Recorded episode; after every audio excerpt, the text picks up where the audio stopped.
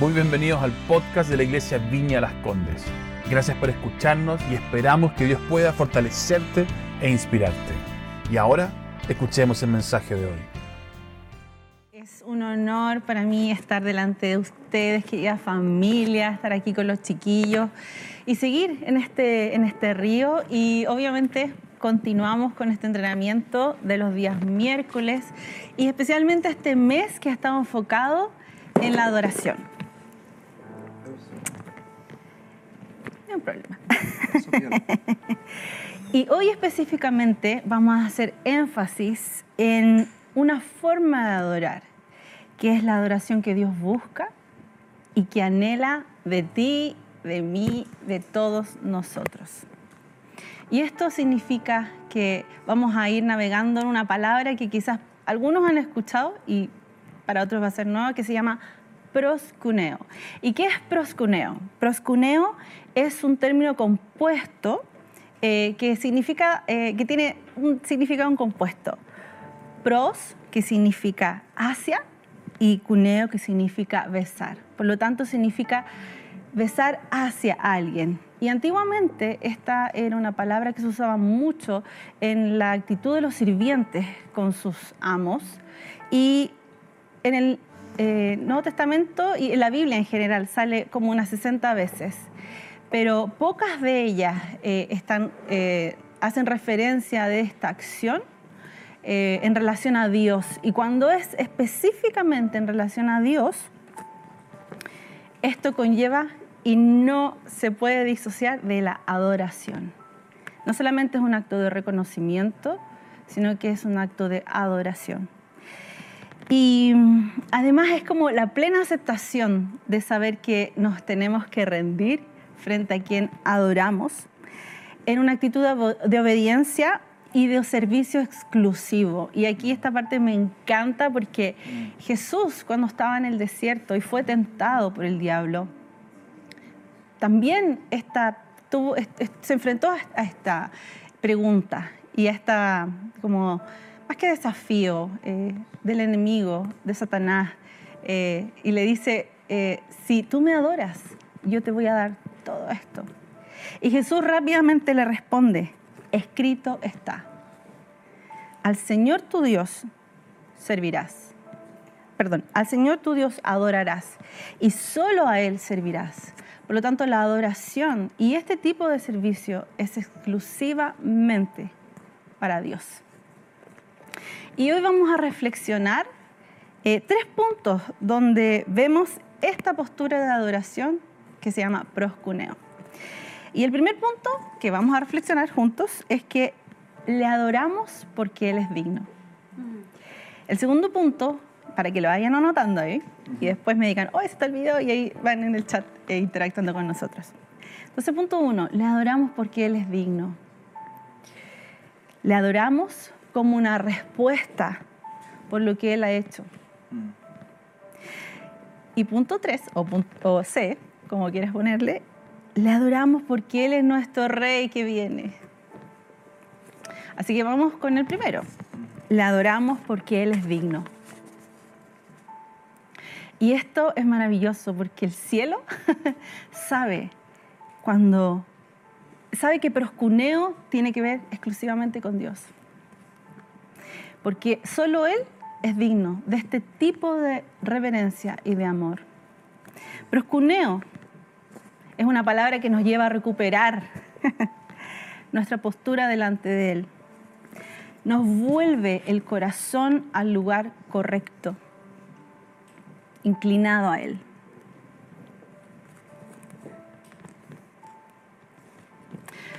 Lo más fuerte es que podemos incluso arrodillarnos y mantener nuestro corazón altivo. Pero no es lo mismo cuando inclinamos nuestro corazón. Mm. Automáticamente, automáticamente nuestro cuerpo reacciona y se conecta con esa verdad. Mm. Cuando nuestro corazón dobla sus rodillas, nuestras rodillas naturales siguen el ritmo, siguen en la misma ola. Y esto simplemente es porque cuando doblegamos nuestro corazón, nuestros ojos se abren a ver su amor y su belleza que nos cautiva. Esta postura nos recuerda quién es Él y quién eres tú y quién soy yo y quién somos nosotros delante de Él. Dios busca a estos adoradores. Dios busca este tipo de adoración. Y yo quiero ser encontrada en este tipo de adoración. No quiero hacer que Él se mande la vuelta. yo quiero que Él me encuentre ahí, cuando Él esté buscando este tipo de adoración. Yo quiero ser encontrada en ese lugar, con ese corazón también correcto. Y hoy quiero destacar dos escenas bíblicas en las cuales podemos ver este tipo de adoración en reverencia llamada proscuneo. Y estas dos escenas tienen varias cosas en común. Primero es que Jesús es el foco. Segundo, hay varios puntos, así que si quieren pueden ir anotando. Estas dos escenas fueron durante la misma semana, la semana previa a la muerte de Jesús. Fue en un contexto de una cena. Las dos, las dos escenas, en un contexto de cena. Estaban en una mesa comiendo ahí en su banquete, donde había sido invitado Jesús. Lo más, lo más, lo más eh, que a mí me conmueve es que, aunque estas dos escenas, que son dos mujeres por separado, no estaban invitadas, ellas no buscaron tener un lugar en la mesa. Ellas fueron directo a la mesa principal, que era Jesús. Porque ellas, ellas encontraron en Jesús la mesa del banquete. Ellas encontraron esta mesa del Salmo 23, la mesa del banquete en presencia de sus angustiadores y de aquellas que juzgaron lo que ellas hicieron en ese momento. Y, de, y esto es lo que, de esto se trata este espacio, esto es lo que hemos buscado todos los miércoles, esto, al menos estos miércoles iniciales, de ello es lo que queremos ser como iglesia y es a lo que te, te queremos llevar a ser, ser y hacer. Otro punto que tienen en común estas dos escenas es que los dueños de casa se llamaban igual. los dos se llamaban Simón. Uno el leproso, que seguramente lo invitó en gratitud, y el otro era Simón, el fariseo, que yo creo que lo invitó como para puro curiosidad, ¿cierto? para meterle alguna trampa y una emboscada. Siempre los fariseos hacían eso, ¿no? Las dos escenas, y ahí más o menos quizás ya van a estar están em, empezando como a, a ver que son dos mujeres estas dos mujeres derramaron su perfume personal. Estas dos mujeres eran y representan la iglesia. No solamente representaban su persona individual, sino que representaban la iglesia. Te representaban a ti, me representaban a mí en ese momento. Representaban a esa novia que estaba con su perfume listo para ser derramado. Es, interesante porque ellas, eh, este perfume eh, era derramado para tu matrimonio o lo usabas para, o para tu entierro. Y ellas decidieron derramarlo ese día, no esperaron esa ocasión. Ellas estaban con su perfume listo. Estas mujeres anticiparon y prepararon el cuerpo de Jesús para su muerte. Estas dos mujeres también prepararon el camino que hoy nosotros tenemos de adoradores. Alguien tenía que hacer este camino y ellas lo hicieron. Saben que no hay registros, no hay registros en el Nuevo Testamento, al menos de los Evangelios, que alguien hizo esto por Jesús. Siempre estaba como al servicio de la gente, siempre sanaba y todo.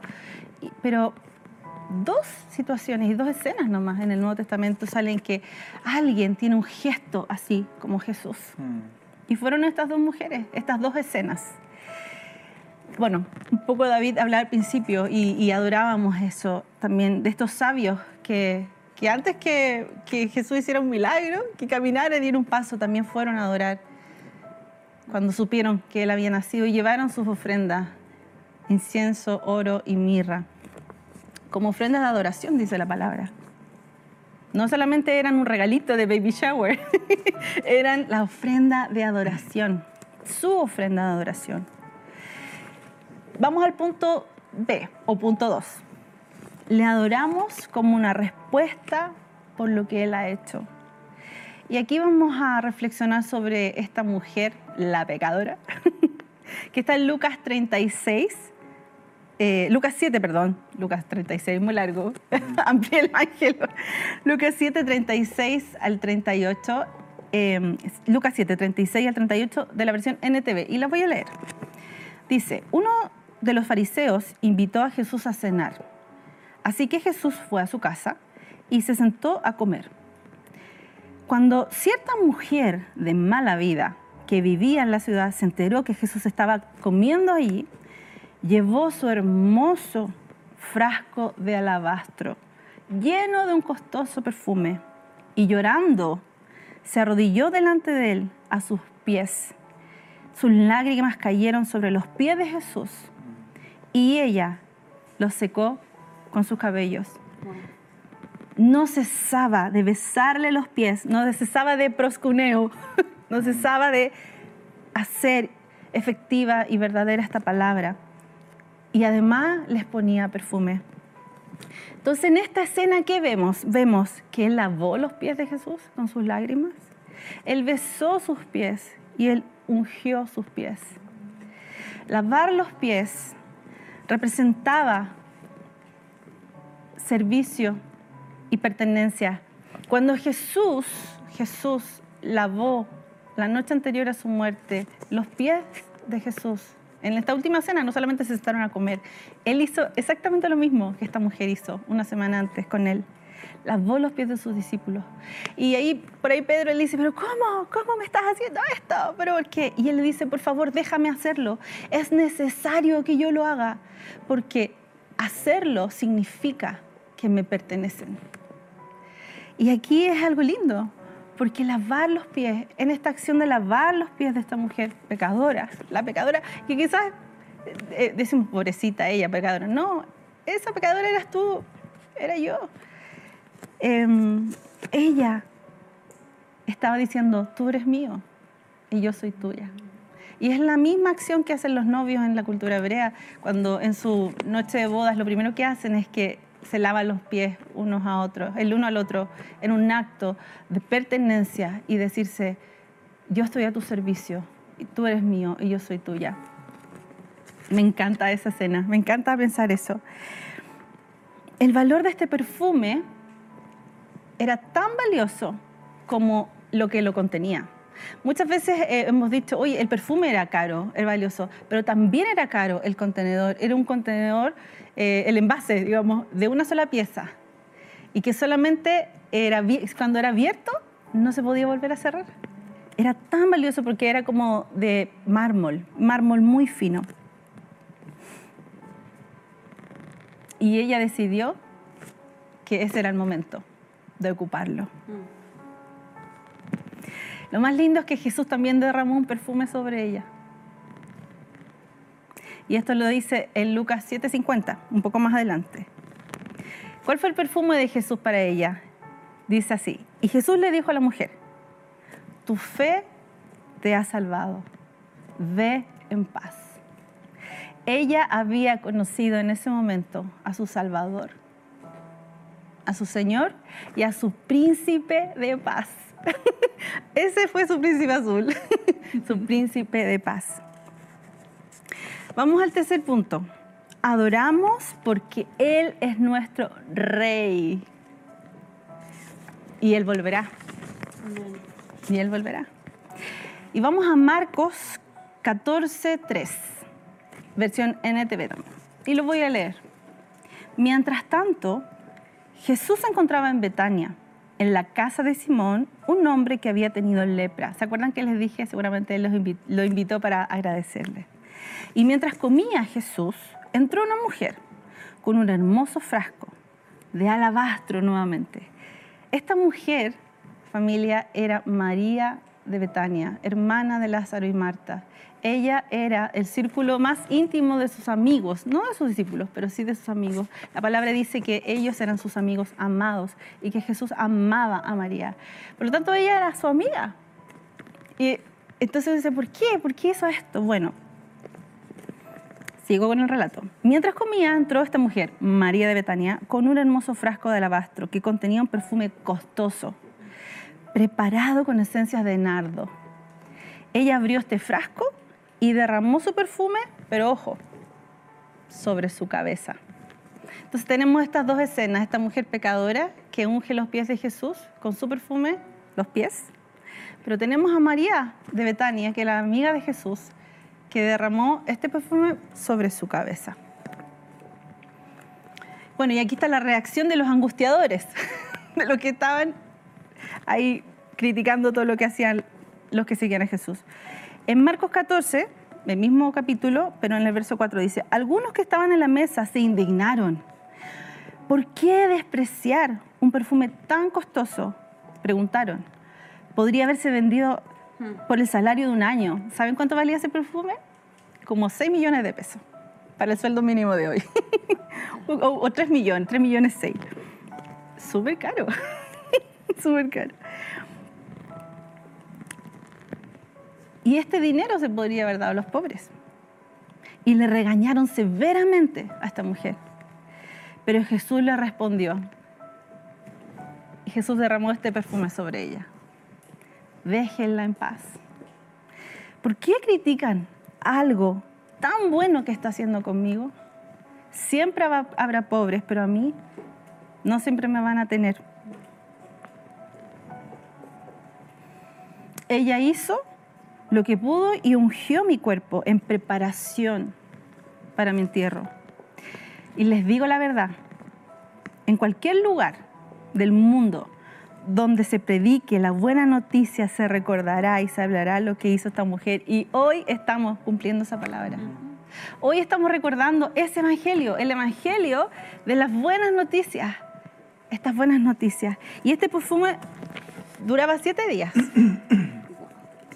Pero Jesús derramó de vuelta algo que duraría para toda la vida, su perfume, que era que iba a trascender. Estas mujeres lo dieron todo, familia. Ellas derramaron su perfume, su identidad, incluso su propio perfume. Lo más probable es que Jesús tenía un aroma increíble cuando fue crucificado, con tanto perfume que había tenido. Estas dos mujeres representan la iglesia, a la novia que adora al rey y que le espera. Antiguamente, bueno, hasta hoy también, eh, cuando se, se designa un rey, se unge la cabeza. ¿Y qué es lo que hizo María? Ungió su cabeza. Ella dijo, tú eres el rey. Ella no solamente anticipó o preparó, ella reconoció. Ella ungió. Alguien tenía que ungir a este rey. Y hoy nosotros tomamos esta posta. Hoy tomamos esta posta. No hay otra forma de adorar, porque estos son los adoradores que Jesús busca. Y Él busca hoy encontrar este sonido. Y yo te quiero desafiar. Y yo ando aquí, traje, traje dos envases que representan los perfumes de ahora, que son con vaporizador. Y este perfume, Mani, ¿me tienes esto? Porque no quiero que se manche. Este, este es como el perfume de alabastro. Saben que si yo no rompo esto, esto no sale. Puede ser tan valioso esto que está aquí adentro, pero si yo no lo rompo, jamás lo sabremos. El derramar nuestras vidas involucra quebrantamiento. Y miren, esto tiene que pasar para ser derramado. Este es el sonido que Jesús hoy quiere escuchar. Cuando se rompe nuestro alabastro hoy. Entonces yo te quiero desafiar. ¿Qué tipo de adorador quieres ser? ¿El adorador de perfume con dispensador? ¿O ese adorador que rompe su alabastro? Y yo te quiero desafiar en tres puntos esta semana. Medita diariamente sobre cuál es el perfume más valioso que tienes tú. Tu tiempo, tus sueños, tus logros, tu familia. El otro punto, decide entregarlo todo. No reserves nada. No seas un adorador de perfume con dispensador. sé un adorador de perfume de alabastro. Gracias. Yo te retiro. Toma el tiempo y haz el ejercicio de adorar doblando tus rodillas. Y si puedes, hazlo con tu familia. Hay un poder tremendo de hacer esto juntos también. Y me encantaría, y es un anhelo profundo en mi corazón, que esta semana podamos experimentar la paz. Jesús a las dos mujeres les dijo, déjenla en paz, y a la otra mujer le dijo, ve en paz. Mm. Hay una paz que se activa cuando doblamos nuestras rodillas. Esta paz nos invita a vivir en esta postura de adoración. Te desafío literalmente a hacerlo y yo lo voy a hacer. Te quiero animar. Porque esto es proscuneo, familia. Y esta es la adoración.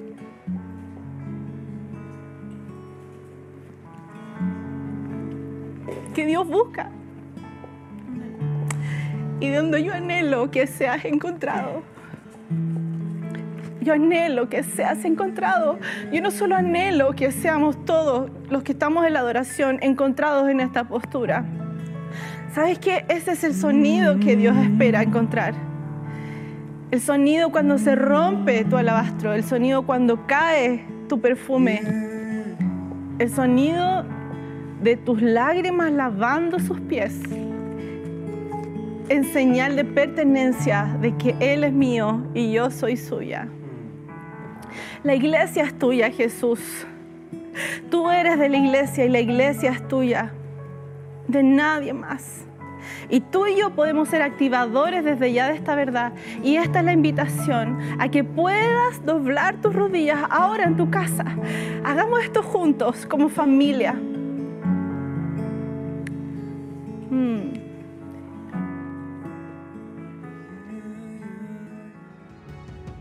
Gracias nuevamente por haber escuchado. Esperamos que haya sido de gran bendición para tu vida. Si quieres estar al tanto de nuestros mensajes, asegúrate de seguirnos y por qué no compartirlo con tus amigos. Para más contenido de la iglesia y cómo conectarte, ve nuestra aplicación móvil y sitio web iblc.cl. Un gran abrazo y que Dios te bendiga.